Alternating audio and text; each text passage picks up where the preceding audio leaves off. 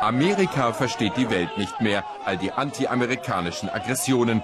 Dabei hatten die USA doch den arabischen Frühling unterstützt, den Freiheitskampf gegen die vielen Despoten.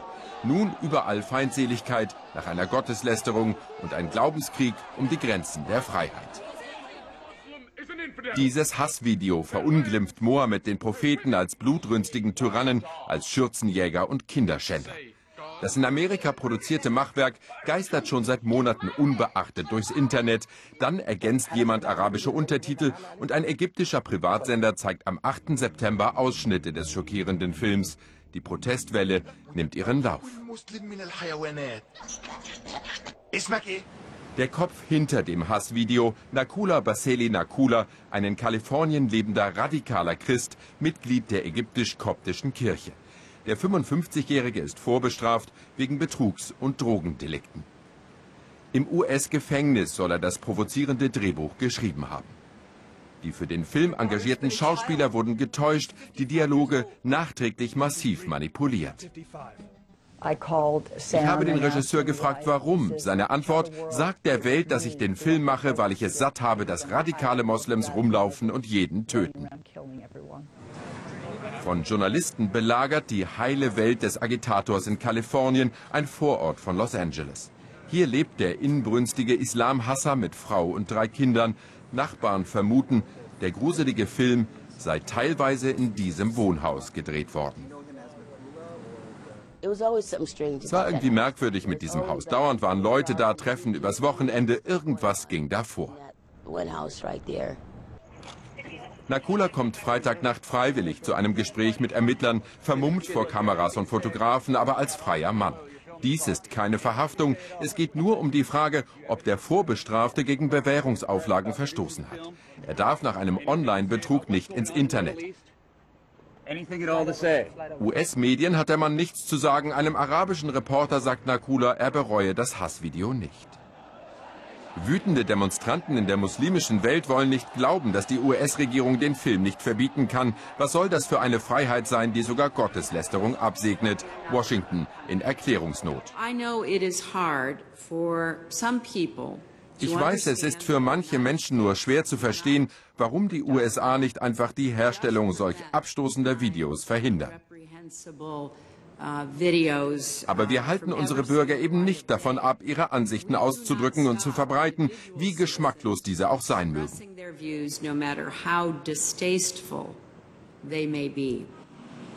Das Kreuz mit der Freiheit. Denn Meinungsfreiheit gibt es in Amerika eben auch für christliche Eiferer, die den Islam verteufeln. Der wohl bekannteste Hassprediger Terry Jones, er hatte 2010 zu einer öffentlichen Koranverbrennung aufgerufen am Jahrestag der Terroranschläge vom 11. September. Die Aktion wurde in letzter Minute abgeblasen. Schier grenzenlose Freiheit genießt in Amerika auch er und schürt Hass auf die Muslime. Joseph Nasrallah, ein koptischer Christ aus Ägypten. Er soll den Filmproduzenten Nakula unterstützt haben, getrieben von Rachegefühlen wegen der Christenverfolgung in seiner Heimat am Nil. Statt arabischem Frühling nun ein anti-amerikanischer Herbst. Amerika ist entsetzt, längst überwunden geglaubte Hasstiraden zu hören. Die USA führten Krieg gegen den Islam, so hetzen politische Brandstifter. Und vielerorts findet sich ein willfähriger Mob, der sich entfesseln lässt. In Benghazi zünden sie das US-Konsulat an, es fallen Schüsse. Ausgerechnet das befreite Libyen wird zum Brennpunkt. Amerikas Botschafter Chris Stevens und drei seiner Begleiter sterben unter noch ungeklärten Umständen. Aus den Krawallen droht eine Krise zu werden. Amerika trauert um seine Toten, militärische Ehren zur Heimkehr der Helden. Sie seien als Freunde des libyschen Volkes gestorben, als Unterstützer der noch jungen Demokratie, sagt der bewegte Präsident. Amerika ist ein Freund. Wir kümmern uns nicht nur um unsere eigenen Interessen, sondern auch um ihre. Und selbst wenn misstrauische Stimmen unsere Länder und Kulturen auseinanderzutreiben trachten, die USA werden die Welt nie im Stich lassen retreat from the world. Der Oberbefehlshaber entsendet Spezialeinheiten zum Schutz aller US-Vertretungen. Es darf keine Toten mehr geben. Obama muss Stärke zeigen, vor allem jetzt, wo er um die Wiederwahl kämpft. Dabei war er als Versöhner und Friedensengel angetreten, hatte in der Universität von Kairo im Sommer 2009 der arabischen Welt Amerikas Hand ausgestreckt. Ich bin hier, um einen Neuanfang zu suchen für die USA und die Muslime in aller Welt, basierend auf gemeinsamen Interessen und gegenseitigem Respekt. Beifall in der Ferne, Breitseiten zu Hause. Die Republikaner geißeln Obama bis heute als Schwächling. Schaut euch doch heute in der Region um. Was sehen wir da? Tapfere Rebellen in Syrien werden abgeschlachtet, der Mob stürmt US-Botschaften und Iran ist vier Jahre dichter an einer Atombombe. Und Israel, unser bester Verbündeter in der Region, wird von Obamas Regierung grenzwertig gleichgültig behandelt.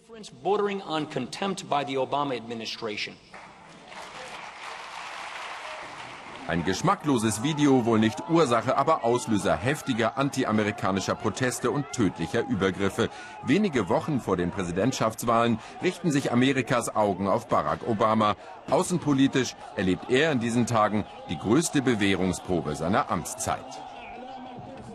Das kann man wohl sagen. Das Internet als Transmissionsriemen für Hass. So schnell gerät eine immer stärker vernetzte Welt heute aus den Fugen. Guten Abend beim Weltspiegel.